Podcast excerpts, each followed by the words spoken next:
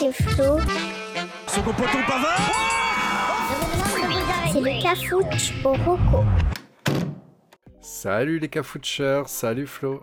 Salut les dames, comment tu vas? Ça va pas. Euh, Ok. Dames euh, Qu'est-ce qu'est-ce qui t'arrive? Poisson d'avril, comme je t'ai trop eu. Euh, Pas trop, non Mais tu sais, euh, le poisson d'avril, c'est que le 1er avril, hein, c'est qu'un seul jour. Ah, tu m'auras pas, poisson d'avril. Putain, quel relou Bon allez, Jade, relève le niveau de ton père parce que là, c'est possible. Bonjour tout le monde. Bienvenue dans le cafouche au roco. C'est bon, t'es calmé? Bah, en même temps, poisson d'avril. Avril. Je croyais que c'était le mois entier. Ouais, mais oui, c'est bien, mais il faut être drôle aussi hein, pour faire ça. Je comprends pas. Ouais, c'est pas grave. hein. Euh, J'envoie le neuf tout de suite, hein, je commence. Qui veut des rocos toutes fraîches? Pour le nouveau, je vais vous parler euh, d'un jeu vidéo. Ça s'appelle Hades. Tu en as entendu parler? Hmm, non. Ah, ça me fait plaisir ça. Pour un gamer comme toi, que tu connaisses Bah pas, c'est ouais. bien déjà. Donc Hades, c'est un jeu... euh. Hades, c'est un jeu vidéo qui est sorti en septembre 2020 sur PC, Mac et euh, Nintendo Switch, et qui a été développé par Supergiant Games. Donc dans Hades, on incarne Zagreus, le fils d'Hadès, le dieu des enfers, qui tente de s'enfuir du royaume des morts pour découvrir ses origines et réunifier sa famille. Alors, le jeu, il est présenté en 3D isométrique et dispose d'éléments du genre roguelike. Je suis sûr qu'on a perdu. euh, ouais, toi, le mec, ok, j'ai compris. Mais je suis sûr que euh, les autres. Même moi, en lisant la phrase, j'ai pas compris. Malgré que notre auditoire est très intelligent, je vais quand même préciser un petit peu. Donc, le but du jeu, déjà, c'est d'aller de salle en salle en combattant des monstres de plus en plus forts et de plus en plus nombreux. D'accord? Euh, Les dieux de l'Olympe nous aident tout au long de notre voyage, parce que c'est la famille en nous donnant des armes, des capacités spéciales, des points de vie, etc. Mais le hic, c'est que si l'on meurt, on recommence depuis le début. Ouais. Donc en le, fait, rogue- le roguelike. exactement, le roguelike.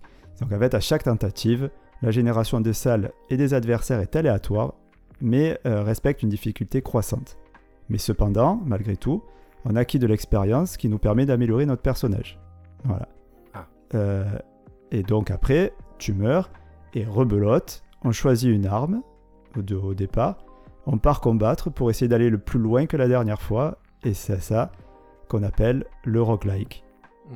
Et en fait, grâce à ça, tu as des combinaisons qui sont quasi infinies entre les armes et les capacités que tu peux avoir et tout ça, ce qui fait qu'à chaque fois que tu meurs et que tu recommences, tu as l'impression de jouer presque à un autre jeu. Ça, c'est hyper intéressant. Et C'est euh, c'est ce qui est sympa avec ce format-là, c'est que après, oui, on peut craindre que ce soit répétitif parce qu'à chaque fois que tu meurs, tu recommences, mais de toute façon, l'expérience n'est pas la même à chaque fois. Exactement. Mm. Moi, j'étais au début, j'étais bloqué euh, par euh, ce nom un peu barbare et cette manière de jouer, mais une fois que, que j'ai goûté, c'est j'ai j'ai vraiment apprécié cette- ce, ce truc de, de repartir plus fort et te dire je, je vais aller plus loin. Et en fait, c'est vrai que tu grappilles à chaque fois quelques trucs et euh, avec une nouvelle arme, une nouvelle façon de jouer, à chaque fois, il faut que tu t'adaptes et c'est c'est- c'est très intéressant. C'est un mode de jeu que je connaissais pas et que j'apprécie beaucoup. Ouais, ça, on peut rager avec ce genre de jeu, mais euh, voilà, ça donne un petit peu de challenge. C'est pas, c'est pas mon kiff, moi, le- l'aspect challenge. Parce qu'en fait, des fois, en fait, c'est que des fois, dans ce genre de jeu, tu vas avoir la bonne combinaison. Tu sais, la bonne arme, le Ouais, bon machin, ouais, le vrai. donjon sur un format où t'es à l'aise, etc. Et tu vas te régaler, et parce que tu vas faire un faux pas, tu recommences, et là, en fait, tu recommences, et bah, la carte, elle te plaît moins, le truc. Donc, en fait, voilà, ça peut être frustrant là-dessus, mais après, ça fait partie du, du plaisir de- du jeu, tu vois. Hmm, moi, j'ai ouais, beaucoup apprécié ce côté aléatoire, honnêtement. Mm. Euh, voilà. Après, pour ce qui est du graphisme, donc la 3D isométrique, en fait, euh, c'est une, c'est une vue de trois de faces d'un cube. Ouais, de trois faces d'un cube. En gros, tu déplaces ton perso dans un environnement 3D avec une caméra fixe. Bah, tout simplement, dites-vous, pensez quand vous voyez les plans de maison 3D où en fait ils sont pas pile au-dessus, ils sont un peu décalés pour avoir le feeling 3D. C'est ça la 3D isométrique. C'est le Ouais, un peu incliné par rapport au dessus. ouais c'est ça. C'est très dur à expliquer, mais bon, sinon, tu. C'est du Diablo pour ceux qui vous tapez sur peu. Google. Ouais, ouais, ou alors, ouais, très bon exemple. Mm, mm. Euh, voilà, après le jeu, donc euh, il est dans l'univers de la mythologie grecque. Et, euh, il est très beau. Il est, il est fluide, malgré son côté un peu bourrin, quand même, parce que ça va dans tous les sens, mais tu te retrouves toujours, tu te perds pas dans le, dans le jeu. Il est intelligent, et aussi, il, a une, il est drôle. En fait, les dialogues entre. Ouais, ouais, ouais, franchement, les dialogues entre Hadès et Zagreus, donc son fils, c'est du genre euh, d'un ado en pleine crise, tu sais, et son père euh, qui veut pas le laisser aller au Macumba Night, toi. Ah, tu vois, chaque fois que tu recommences, tu te retrouves devant Hades et il te dit ouais, tu vas encore vouloir partir et tout, et toi tu es là, ouais, euh, de toute façon, euh, tu m'as jamais aimé, et tu pars euh, combattre des monstres et tu reviens et il te dit ah, bah, tu vois, je t'avais dit, et ouais, je m'en fous, je repars et tout. Et c'est. Même les boss, tu, quand tu rencontres des boss et tout, il y a des petites discussions et c'est et c'est plutôt drôle, quoi, c'est plutôt bien mené. Tu l'as testé sur quoi? Euh, moi, j'ai testé sur Nintendo Switch. D'accord. Voilà. Alors, sur les petits écrans, c'est assez compliqué. Il vaut mieux jouer sur un grand écran à des Ouais, jeux comme mais ça. et c'est violent, non? Ah oui, c'est violent, oui. C'est pas. Est-ce que tu as le Peggy par hasard? Euh, L'âge recommandé. Oui, euh, pas Peggy la cochonne. Euh, je l'ai pas, mais ça doit être du 16, je dirais. Je sais pas si ça existe, Peggy 16. Peggy 16, ouais, ou 18, ça dépend s'il y a des Ouais, boobs ou pas. Non, il n'y a pas de boobs. Euh, Il n'y a pas de sang forcément non plus. Par contre, euh, bah, tu tues des monstres, quoi. Ouais, donc c'est peut-être euh, je 16 sais pour pas. la violence. De toute façon, vu que c'est- Ouais. c'est des actes un peu violents, logiquement, c'est du 16.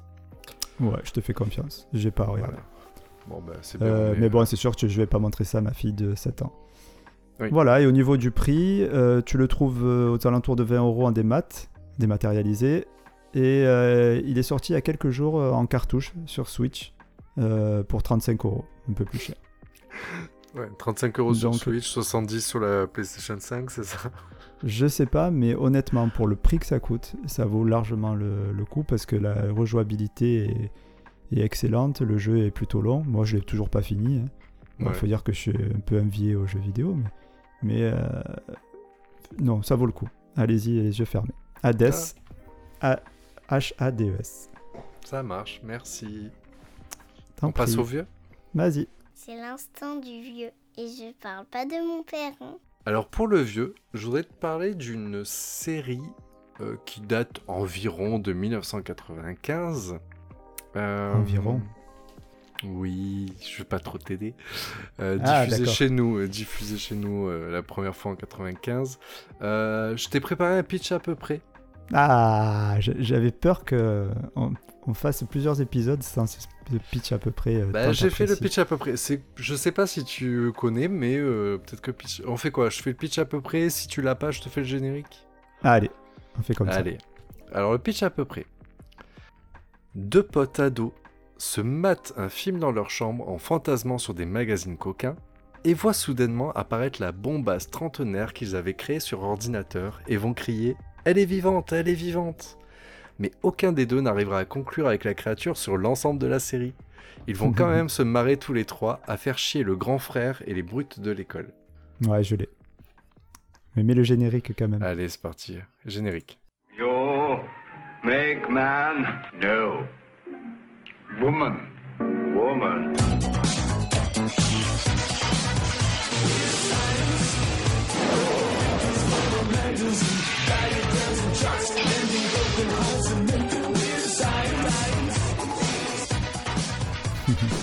Je peux dire maintenant ce que c'est? Oui, vas-y. Code Lisa? Ouais, c'est ça. Code Lisa ou en anglais euh, Weird Science, d'où le nom du générique. La musique du générique. Donc c'est une série de Tom Speziali et Alan Cross avec Qui? euh, donc Tom Speziali et Alan Cross Hum, Tu as réussi le deuxième coup. avec Vanessa Angel, John Mallory Asher et Michael Manasseri. Donc euh, Code Lisa, c'est une série américaine de 88 épisodes de 24 minutes, diffusée en France en 1995 sur France 2, puis rediffusée sur MCM, NRJ12 et même Game One. Euh, La série a été créée par Robert Key West, à qui l'on doit aussi Sliders, les mondes parallèles. Ah ouais, Ouais, ouais, ouais. ok. C'est pas tout à fait Euh, pareil. Non, mais en même temps, on est sur une. Sur Ouais, science-fiction. Non, ouais. Mais je sais pas, pour moi ça marque en fait les années 80. Enfin, c'est toujours esprit années 90, etc. Slider c'était peut-être moins minot. Ouais. Euh, alors, bon, pour le pitch un peu plus propre, ça reste le pitch à la Damien, euh, c'est deux potes lycéens, euh, Gary Wallace et Wyatt Donnelly, qui sont les souffres-douleurs de leurs camarades de classe. Et le premier jour du lycée, après un mauvais bisutage, ils rentrent chez l'un d'eux et décident de créer la femme parfaite, après avoir regardé le film La fiancée de Frankenstein. Mais suite à un orage, la créature virtuelle va devenir bien réelle. C'est ainsi que va être créée Lisa, une sublime créature avec des pouvoirs et un caractère bien affirmé. Ouais, ça, aurait pu euh, être un, un film d'horreur aussi, hein, vu comme c'est raconté là. Tu, tu trouves? Ouais, mais en tout cas, voilà, en tout cas, le personnage, donc en fait, c'est la fille, c'est les deux, c'est tu, tu sens les prépubères. et, euh, et la fille, ouais, elle- oui, si, elle fait bien trentenaire, mais elle fait mannequin, tu vois, donc peut-être un peu moins que 30 ans. Et, euh, et en fait, elle a des pouvoirs magiques parce que c'est un personnage euh, virtuel. Mais en fait, avec les pouvoirs, en fait, elle va à chaque, à chaque épisode, elle va utiliser ses pouvoirs, etc. Euh, donc, je sais pas si tu te rappelles, mais le grand frère euh, est joué par euh, Lee Tergensen. Et en fait, c'est euh, pour Maxime. c'est celui qui joue Tobias dans la série Oz, dont on avait parlé dans un précédent épisode. D'accord. Et euh, voilà, euh, donc voilà, donc c'est tout. Voilà, c'était une série que moi je, je m'en rappelle bien, c'était assez marrant. euh. Ah, euh, moi, j'ai pas de gros souvenirs de, de- précis de cette série. Je me rappelle très bien de la blonde qui ressemble un peu à une Barbie. Ouais, et dans ma tête, c'était un peu cucu aussi. Alors, comme tu dis, c'est très années 90, quoi. Pour moi, si on devait prendre une équivalence, ça me rappelle la série Sabrina des années 90. C'est Sabrina la teenage, sorcière. la sorcière, ouais, voilà, en fait c'est teenage, c'est des, ouais, c'est des petits sketchs rigolos, les effets spéciaux étaient pas foufou, mais euh, voilà. Non, mais Euh, voilà, c'est la série légère que tu regardes entre midi et deux quand tu manges pas à la cantine. Je trouve, sur M6. Oui. Bah, ou, ouais, ou que je voyais moi le, en rentrant de l'école. Ou qui passait, Oui, ou en rentrant de ce l'école, effectivement. ouais. Euh, je voulais juste dire un truc, la personnage, l'actrice Vanessa Angel qui joue euh, Lisa, Mhm. euh, la petite anecdote que j'ai trouvée en, en préparant l'épisode, c'est qu'en fait, euh, en fait, pendant le tournage de Code Lisa, l'actrice avait obtenu le rôle principal pour jouer Xena, la guerrière. Non. Et en fait, malheureusement, en fait, elle a eu un petit problème de santé, et du coup, elle a dû décliner le rôle. Et en fait, c'est euh, à cause de ces problèmes de santé euh, que, en fait, le rôle a été attribué à Lucy Lawless. Donc, en fait, Ah, On je a failli- pas du tout en Xena, quoi. et ouais, ouais, mais en fait, bah, justement, il avait repéré dans, Code Lisa, et il voulait la prendre pour euh, Xena. Mais on n'aurait pas eu Lucy Lawless qui, qui encore aujourd'hui est marqué les esprits, quoi. Ah, Et au final, et au final, Lucy Lawless a plus marqué les esprits avec Xena que Vanessa Angel pour euh, Code Lisa. Ouais, c'est sûr. Peu chaud. Ah, des fois, il y a des destins. Destin de Lisa. Pour ceux qui l'ont. Ben, joli. Ben, tu vois, ça, c'est une reco qu'on verra jamais ici. Ah, pourquoi pas? Euh, ben, parce que Ah. moi, si tu veux, je te ferai une reco sur euh, Ugly Betty. Bah écoute, euh, on pourrait faire un épisode spécial. euh, Euh, les Ah. adaptations dans, dans tous les pays. euh, Ah, d'accord. Ah, Ugly Betty, c'est. euh, Ugly Betty, ouais, ça a été repris du Destin de Lisa. Non, Destin de Lisa a été repris d'Ugly Betty, sauf qu'ils ont fait une approche qui était totalement différente. Ok. Bon, là, on part sur Ah, Moi, j'ai déjà fait. j'ai- bah, non, c'est pas autre chose. Dernier épisode, j'ai fait euh, Je te promets. euh, adaptation de It, qui sont les mêmes mais qui sont différentes. This is Et- Us. This Is Us. This Is It, c'est Michael Jackson. Très belle imitation, hein, je croyais que c'était lui. hein. Je croyais qu'il était dans la pièce. Mais au montage, je vais passer un peu plus aigu quand même. Allez, on passe à l'insolite. Bon, allez, arrêtons de partir en biberine et passons à l'insolite. Allez. Insolite, mais pas trop quand même. Pour l'insolite, je vais, je vais parler musique. Je vais parler d'un d'un petit gars qui s'appelle Marc Rebillet. Marc Rebillet, c'est un musicien franco-américain, comme moi, Ouais. de musique électronique et accessoirement youtubeur. Mais c'est aussi et surtout un fatigué de la cervelle. Euh, donc à la base, c'est un DJ plutôt classique qui pose sa voix sur une station de bouclage. Je, je sais pas si tu vois ce que c'est là. Oui. oui. voilà. Enfin, je sais pas si tout le monde voit ce que c'est. Euh, Ça s'appelle une loop station euh, dans, mon, la- dans ma langue natale. Ah, station de bouclage en français, d'accord. Oui, ben oui. bah, je déduisais, mais c'est vrai que je, je. Bah non, je connais la loupe, mais. euh, Non, non. le- Oui, enfin bon, bref. bah, en gros, Bon, c'est une boîte où vous enregistrez 3 secondes d'un son, et en fait, vous ça, le- Et, en- après, et vous sur le bouton. euh, pour ajouter des sons supplémentaires jusqu'à créer Voilà. une musique entière. bon, euh, c'est pas hyper important, mais bon, on va pas. mais oui, c'est ça. Bah, c'est Donc- culture euh, cafouche. C'est ça, exactement. Merci. Donc il y a une station de bouclage, euh, un clavier et des percussions. Donc ça c'est classique. Mais ce qui le rend exceptionnel, c'est que chacune de ses créations est improvisée. En fait, en fait ce qu'il fait, il s'est fait connaître comme ça, c'est qu'il improvise des chansons depuis son appartement, en peignoir et en caleçon. Donc en fait ce qu'il fait, il demande à ses fans de l'appeler sur son téléphone. Il donnait carrément le numéro sur les réseaux. hein Ah oui. et, euh, et s'inspirer de la conversation pour sortir des morceaux euh, en direct. Euh, donc, euh, par exemple, sa vidéo la plus consultée, il explique comment faire du funk en deux minutes. Euh, et elle a été vue près de 8 millions de fois quand même. Euh, Ça vaut bien le coup qu'on s'écoute un petit extrait. Ah, mais carrément. It's impossible for me not to fall in love with you, baby.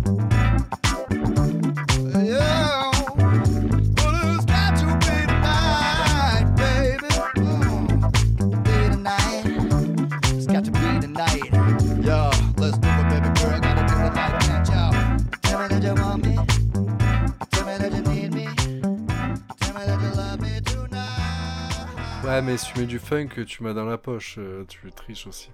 Ah, c'est génial. Il est pas bon le mec? Mais carrément. Ouais, c'est génial. Et donc, donc là, imagine-toi.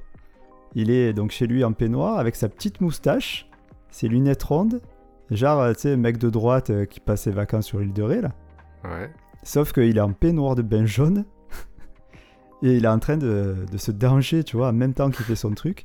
Est- il est complètement taré, le gars. Il est fou. Euh, ah ouais, c'est génial. Il est fou, il est talentueux. Euh, bon, après, quand même, il a sorti deux albums. euh, et il a commencé à faire des concerts en 2019. Mais ces lives, ils sont. euh, c'est pas juste des concerts classiques. hein. C'est. J'en ai jamais vu, mais d'après ce qui se dit, c'est des spectacles interactifs. Et Ouais. tous ces, ces concerts sont presque entièrement improvisés. Il rejoue très peu de morceaux euh, d'un show à l'autre. C'est cool, hein. C'est ouais ouais et puis c'est cool et puis c'est vachement bien quoi. Et euh, bon voilà à cause encore et toujours euh, du coronavirus, euh, il a dû passer sur Twitch là pour remplacer ses dates qui étaient prévues en 2020. Euh, donc si vous souhaitez voir son énorme talent, sa chaîne YouTube, elle est très bien fournie. Vous trouvez comme son caleçon. hein. Vous trouvez beaucoup de vidéos sur plusieurs de ses créations. euh, il est toujours un peu dans le même registre. Il est toujours dans une chambre d'hôtel ou une chambre chez lui ou quoi. Mais du coup, c'est autant visuel en fait. C'est marrant de voir ces vidéos, non? Bah, c'est, ça apporte quelque chose en plus. Je trouve que déjà sa musique est très bonne. Ouais. Et- mais le voir, c'est, pas possible à expliquer, mais le voir euh, en train de, je te dis, à moitié à poil, euh, en train de bouger, de chanter, et il à fond quoi. Le mec, il est dedans.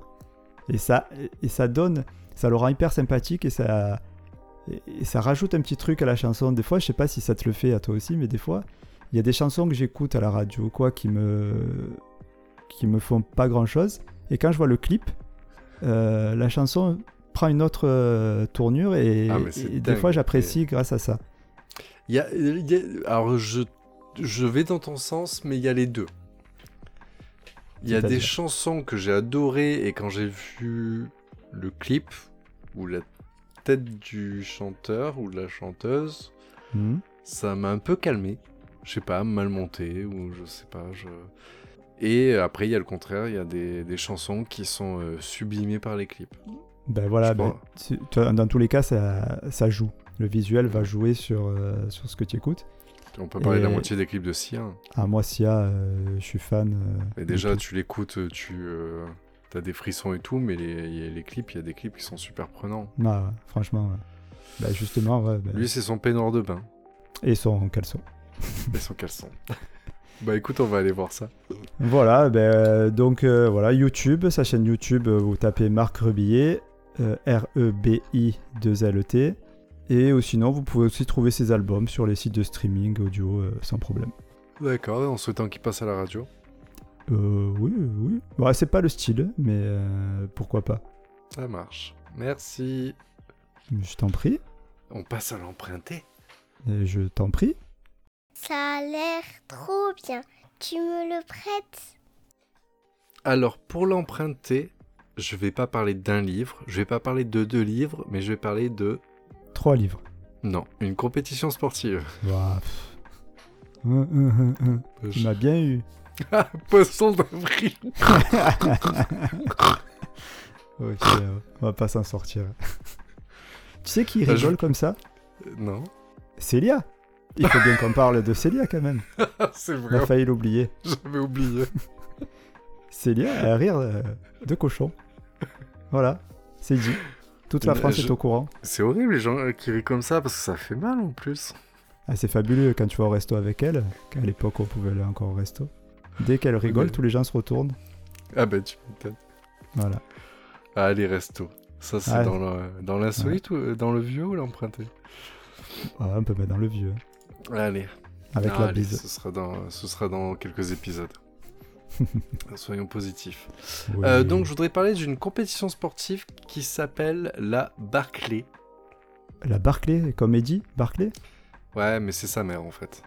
Donc la Barclay. Sa mère, c'est une compétition sportive? Ouais, c'est ça. Putain, on a dit pas les mamans. hein. Alors, la. Barclay, c'est une course, euh, c'est un ultra trail en fait, euh, Ah. qui se déroule aux États-Unis dans l'État du Tennessee, à proximité du pénitencier de Brushy Mountain. Tu vois où c'est? Tu sais, dans le Tennessee? Brushy Bah, Mountains? J'y j'y suis passé euh, dans ma jeunesse, mais je me Voilà. souviens plus trop. Là. Euh, Au Frozen Head Park. Ah, non. Ouais, voilà, je savais que je te retrouvais Non, non, là-dessus. je connais pas, non, non. Donc c'est une course qui a été créée par euh, Gary Lazarus Lake Cantrell, euh, appelé euh, couramment Laz. Donc c'est un vieux, un vieux bonhomme un peu ermite avec la barbe longue, etc., qui est assez marrant. Et c'est vraiment lui qui organise cette course Mhm. et qui est considérée comme une des courses les plus au monde. Pour l'histoire, en fait, en 1977 se trouvait donc le pénitencier de Brushy Mountain. Euh, C'était une prison de haute sécurité. Et dans cette prison, en 1977, il y a James Earl Ray, qui était le meurtrier de Martin Luther King, euh, Ah, ça. qui a tenté de s'enfuir de, du pénitencier. Et en fait, le pénitencier est en plein milieu d'une forêt, donc euh, ouais, d'un grand parc américain, euh, avec beaucoup de ni- dénivelé, etc. Et donc, il s'est enfui et il a été retrouvé 55 heures plus tard, à 13 km de la prison. je croyais que j'allais me dire à 500 mètres. Tu sais. Euh, non, non, Ouais, quand mais même, pas- mais bah, 55 Ouais, heures plus tard. quoi. 55 heures, 13 km, c'est même pire que toi, je crois. Ouais, mais en fait, tu vas voir que je que c'était pas si t'es pas si mauvais que ça. Ah. En fait, Laz, c'est le créateur de la Barclay, euh, c'était un ancien sportif, etc. Et en fait, un jour, bah, une dizaine d'années plus tard, euh, en discutant avec des gens, en rigolant, a dit mais moi, si c'était moi qui étais parti, euh, moi, on m'aurait trouvé à plus de 100 miles.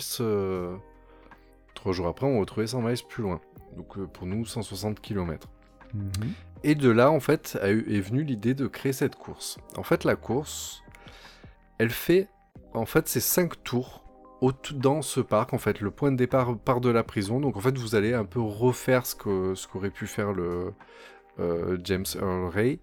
Et en fait, la course se passe en 5 tours, mais qui durent sur plusieurs jours. Putain, quelle horreur. Vous, a- vous allez courir jour et nuit. Ah. Et en fait, la course, c'est 5 tours de 32 km, avec un, chrono de 12 heures maximum par tour. Si vous n'arrivez pas dans, le temps dans les 12 heures à faire le tour, vous êtes éliminé. Il faut savoir que euh, Laz alors c'est un personnage très farfelu. Euh, rien que lui, en fait, à lui seul méritait cette reco. Euh, c'est un mec assez bizarre, c'est-à-dire que le lieu exact n'est pas, indiqué, la date de la course n'est pas indiquée non plus, même si elle se déroule chaque année entre mars et avril, et même les moyens de le contacter pour s'inscrire à la course n'est pas clairement indiqué. Il n'a pas de site, il n'a pas de réseau, etc. Il appartient aux joueurs de trouver, de, enfin aux prétendants de trouver un moyen de le contacter. Donc apparemment, en fait, si, si tu as un contact avec d'anciens coureurs, etc., tu, tu peux toujours trouver un moyen. Il a quand même accès à une adresse mail apparemment. Et chaque année, en fait, il choisit 40 coureurs autour du monde. Ah, c'est lui qui les choisit. C'est lui qui les choisit en leur envoyant avec beaucoup d'humour une lettre de condoléances. avec indiqué dans la lettre de condoléances en fait la date euh, de la mauvaise nouvelle. Donc voilà, le monsieur est plein d'humour. Euh, donc en fait les 40 participants viennent. euh, passent, euh, donc il y a un très bon accueil, c'est un esprit un très, euh, bah, tu vois, 40 personnes, donc tu- après tu viens avec un accompagnant, mais en fait tu sors la tente et en fait tu viens dormir dans le parc. Donc Ouais, t'es accueilli, etc. Il arrive, il te sort le, il te sort le barbecue et tout, ça c'est chouette. Le seul truc, c'est qu'en fait, tu, tout le monde reste sur place la nuit. Et en fait, le truc, c'est que le départ se passe le lendemain. Et en fait, il peut commencer entre minuit et midi. C'est lui qui choisit l'heure et c'est jamais la même. Ce Qui empêche... Là, Et ouais, ouais, mais du coup, ce qui rend la course. Enfin, après, c'est le cumul de tout. Tu vas voir petit à petit, mais c'est le cumul de tout qui rend cette course un peu difficile. Hmm. Donc en fait, tu ne sais pas l'heure de départ, donc on est d'accord que tu ne peux pas organiser correctement ton cycle de sommeil ni tes repas. Bon, en plus, la veille, tu t'es mis la mine au barbecue et. Et. euh, Je sais pas ce qu'ils boivent dans le Tennessee, là. Ou euh, bah, ils sont whisky. hein. Euh, Ouais, et, directement. euh, Bon, pff, après, je après, pour des couleurs, ça reste un ultra trail. Il faut savoir qu'il y a un dénivelé ouais, de à peu près 1800 mètres euh, vers le haut. Montant Euh. Ouais, ouais. Ouais, en fait, ouais. Après, normalement, quand tu montes. Tu finis par descendre. redescendre, ouais. Ouais, en fait, certains, ils, il y a même des pentes en fait de 70 degrés. Donc ouais, en fait, c'est de l'escalade, quoi. que- bah, c- ça y ressemble. Et c'est vrai que du coup, ouais, le coup du mec 55 heures après à 13 km, le problème c'est qu'en fait, le, le ch- le chemin, déjà, en fait, il a pas, c'est pas une course qui a été faite pour pousser les gens à gagner. C'est-à-dire que sur les 30 ans, donc en fait chaque année il invite 40 euh, participants, sur les 30 ans il y a à peine une quinzaine de personnes qui ont réussi à finir la course sur à peu près 1200 participants. D'accord. Donc en fait elle n'a aucune vertu de réussir. C'est-à-dire que si tu fais un tour déjà, t'as réussi Ouais, un objectif énorme. de ta vie, tu vois. Voilà. Non, c'est 18 000 de dénivelé positif. Ouais, et donc pour continuer sur le le- l'histoire en fait un peu de cette course, euh, donc le l'AS demande aux participants la première année où ils viennent en fait de venir avec une plaque d'immatriculation de leur pays qu'il affiche en fait sur la sur le Mm. point de départ en fait de cette course. Donc ça c'est le côté fun. Par contre cette course, aucune assistance autorisée. Tu n'as le droit à une carte et une boussole. En sachant que la carte, il vous la fournit euh, donc la veille, il vous la fournit en fait quelques heures avant de partir. Quelques heures avant de partir, il vous donne une carte et à vous de sortir votre carte, de recopier les indications qu'il vous a fournies, parce que c'est une course d'orientation aussi au passage. Et en fait, il dissémine, il dans le terrain, mais il peut le cacher, etc. Il y a euh, 12 livres qui cachent. Et en fait, il faut que toi, tu parcours, le, tu suives le tracé qui t'a donné juste avec ta boussole. Et en fait, il faut que tu déchires la page qui correspond à ton numéro de dossard. Si au bout de, donc, des 12 heures et des 32 km, tu reviens et que tu n'as pas toutes les pages, tu es éliminé. Ouais, c'est fatigué. Ben, en fait, c'est un. Le mec, il fait son kiff, quoi. Il Ouais. fait son kiff. Bah, Ouais, ouais, mais donc cette course, le pire c'est que l'ambiance est, est- apparemment c'est une bonne ambiance, etc. Parce que c'est- très petit comité, etc. Mais c'est vraiment la course des gens qui veulent se surpasser. Parce que Ouais. tu sais que tu y pars sur un truc où quasiment personne n'a jamais fait. Et euh, le slogan de cette course, c'est la Barclay, là où les rêves prennent fin. Ah, c'est pas mal. Et par contre, pourquoi ça s'appelle la Barclay du coup? Alors la Barclay, en fait, c'était un partenaire de, de Lazarus. En fait, c'était son compère, on va dire, quand il courait, quand il était jeune. D'accord. Et du coup, quand il a créé cette course, il a fait en hommage à son meilleur partenaire de course. Ok. Et euh, voilà, juste pour... euh, Donc, euh, comme c'est de l'emprunter, je suppose que tu comptes la faire. complètement. Mais en fait, le pire, c'est que c'est l'emprunté donc sur une reco de Max. Pour Allez. changer. et voilà, donc euh, après, on ira lui demander s'il a déjà fait, mais euh, effectivement, en fait, il m'a amené à jeter un coup d'œil là-dessus, et effectivement, c'est une course qui est très très originale, même si elle a l'air vraiment difficile, mais euh, je vous invite à aller jeter, regarder sur YouTube, il y a pas mal de de vidéos, des petits montages documentaires, etc.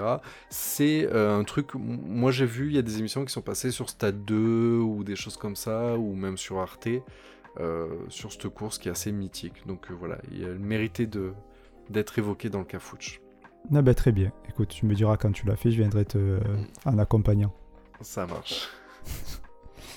Bien, merci. On passe au récap. Allez, c'est parti.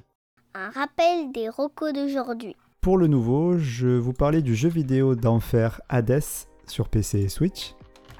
Pour le vieux, je voudrais parler de. J'ai parlé de Code Lisa. Pour l'insolite, euh, Marc Rebillet, le DJ en peignoir. Et pour l'emprunter, euh, la Barclay, qui n'est pas la mère des 10 Barclay. C'est fort dommage. Voilà.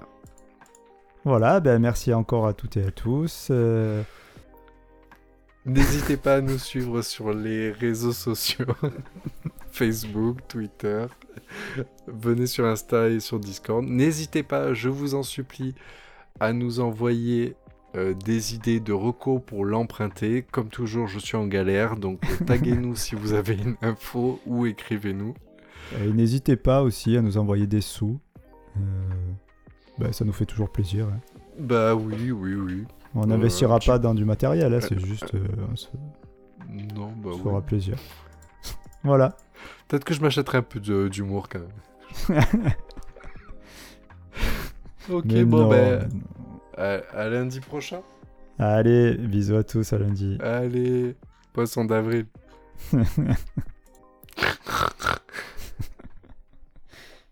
À lundi pour le prochain épisode du Cafou Turoko.